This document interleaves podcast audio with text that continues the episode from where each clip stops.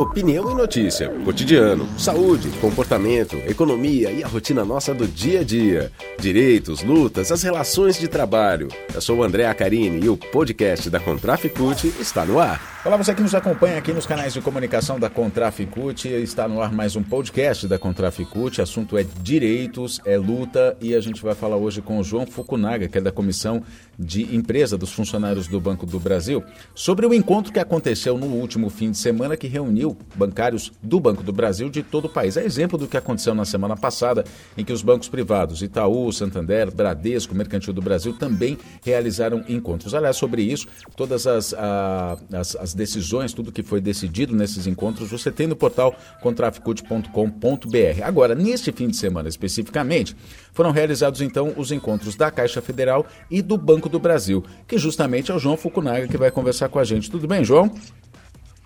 Tudo bom, André? João, como é que foi reunir trabalhadores do Banco do Brasil de todo o país para definir uma estratégia de luta? Conta para a gente como é que foi esse encontro. Ah, esse encontro celebrou o nosso direito de defender o Banco do Brasil, né, com todas as nossas diferenças internas políticas, que isso é legítimo no processo democrático, mas também é e debatemos muito a importância do Banco do Brasil. É, como defendê-lo hoje e mais do que isso, né? O que, que, nós queremos de um Banco do Brasil de verdade, de um banco público, queremos no futuro. É, então esse foi o grande mote do Congresso.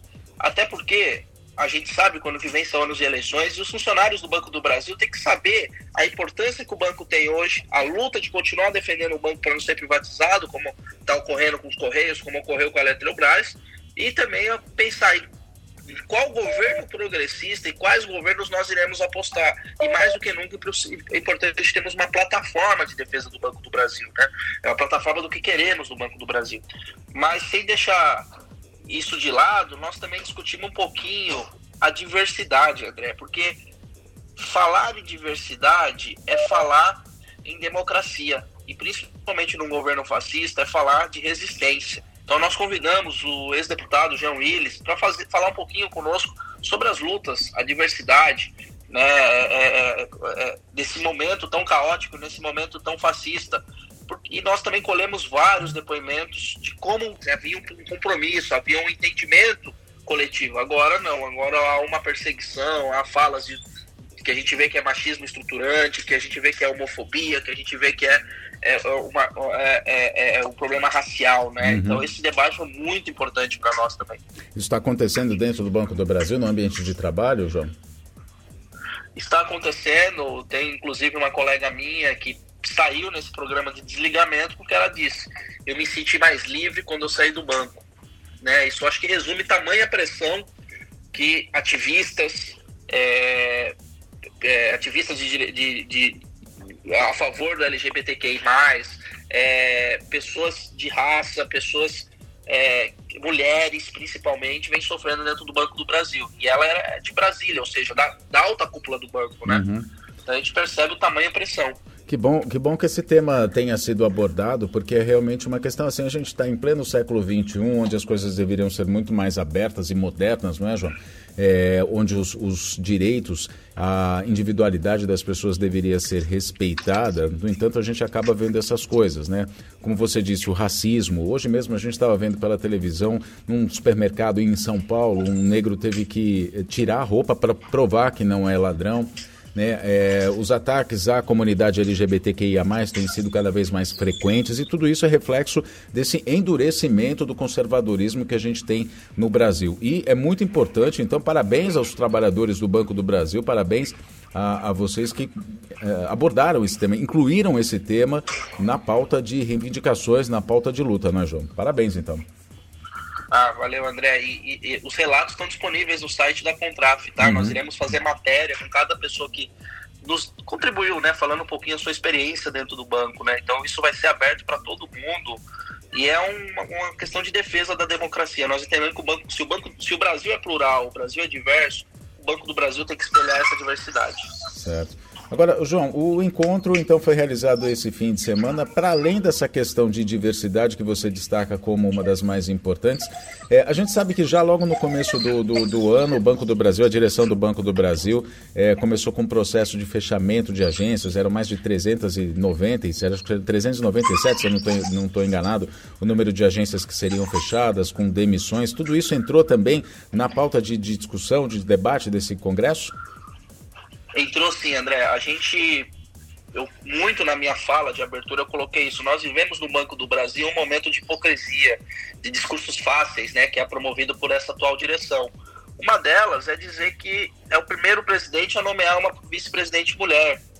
Só que o banco esquece de dizer que ele acabou com programas de pró-equidade, que empoderou uma geração inteira de mulheres dentro do banco. Esquece de dizer que o banco é responsável também por, pela, pela carreira dela e não pode jogar a responsabilidade da carreira porque a mulher vai ser mãe. É, então, esses debates o banco está deixando de fazer e fica jogando para a plateia.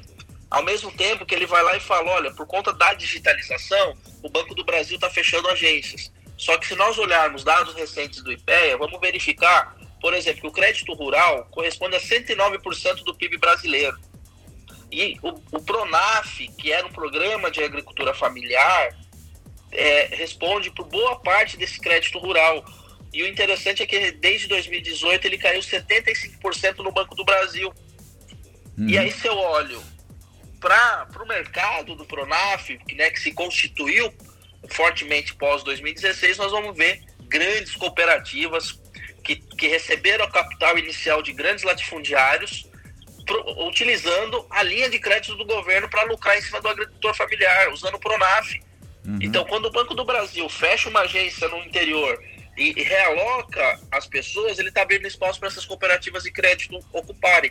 E o nome não é bonito, é, por mais que pareça um nome bonito, nós defendemos, né, André, como é, pessoas de esquerdas cooperativas de trabalhadores, mas nesse caso não é, porque elas utilizam esse nome para ter isenção e possuem donos. São grandes latifundiários explorando a agricultura familiar. Né? Então, a gente verifica que em 2016 um crescimento de 117% dessas cooperativas, a esteira do Banco do Brasil. Então, é, é, essas reestruturações, é, você olha uma cidade, você vê o Banco do Brasil, por exemplo, aqui em São Paulo, em Sapopé, uma das regiões mais carentes, com uma única agência, uma região mais populosa também. Em contrapartida, você vê inúmeros correspondentes bancários em torno do banco. Então, uhum. uma política de terceirização e precarização do atendimento bancário, né?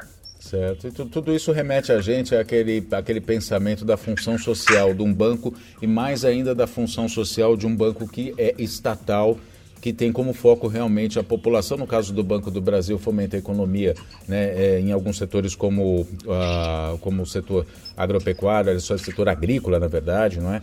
é e tudo isso com, essas, com essa reestruturação, né, que a gente, a gente sabe que uma reestruturação, não é, João, sempre é, acaba uh, direcionando a instituição para a privatização. Então, tudo isso a gente fala sobre a responsabilidade social de um banco, de um banco estatal que está sendo simplesmente jogada fora, não é? Sem dúvidas. E, e, e, por mais que o discurso seja não vamos privatizar, eu tenho um presidente que é funcionário de carreira, né, André? Uhum. A gente vê o que acontece com os Correios.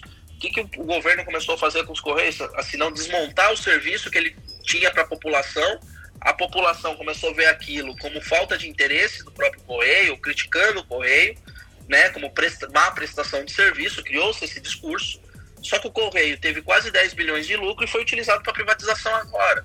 Uhum. Então, se a gente fazer um paralelo com o Banco do Brasil, você diminui a quantidade de agências, aumenta a fila, o mau atendimento ocasionado por isso, o estresse ocasionado por isso, leva um discurso fácil da população. Vamos vender, vamos privatizar, vamos vender o Banco do Brasil né? E um banco que teve lucro recorde agora, né? Então, é, o contrassenso desse discurso, dessa narrativa, né, de que temos que privatizar, é, é pôr em prática um desmonte para que venda-se para que vender uma ideia para a população que é necessário de fato privatizar. Isso ocorreu com a Eletrobras e o mais engraçado, né? A Eletrobras foi a leilão e no, duas semanas depois o governo estava anunciando altas e recordes aí de, de, de, cobrança de tarifa energética, uhum. né? Sem dúvida. Que a gente fala sobre privatização é sempre tem uma frase, na maioria das estatais, né? Banco do Brasil, Caixa, os Correios, a, a Eletrobras, que você cita, enfim, as, estra, as estatais estratégicas para o país, que o governo faz, na verdade, é vender dinheiro barato, né? É passar simplesmente o lucro que ele tem para a iniciativa privada, não tem outra, não tem outro, outra conversa. É isso, né, João? Isso, com certeza. E muitas vezes a, a preço irrisório, né? Sim. É, fizeram a Petrobras vender os oleodutos aqui que liga Santos a São Paulo, né? Então para no Porto de Santo os petroleiros e abastece a capital com os, os óleos e faz o refinamento. Era uma, deram uma concessão de 30 anos, num valor de 3 bilhões que foi a venda, que em 3 anos a pessoa, a empresa, o consórcio que comprou consegue pagar, porque ela dá um lucro de 3 bilhões. Sim. Esses dutos são aqueles que quando você está vindo de Santos para São Paulo, né, quando está saindo do litoral do, do, do, do, estado de São Paulo, aí, da Baixada Santista, antes de você chegar ali no começo da Anchieta, você vê uns canos subindo a Serra do Mar ali, né? Então são, são esses Exatamente. dutos aí. Né? Tá certo, João. Daqui para frente agora, depois é, da, da, é, do encerramento do, do Congresso, qual que vai ser o plano de luta? Como é que vai ser a atuação? Como é que vai ser a luta sindical? Primeiro dia de luta nossa é dia 18, André, dia 18 contra a PEC 32, que ataca diretamente o serviço público, a estabilidade do servidor público e das empresas públicas.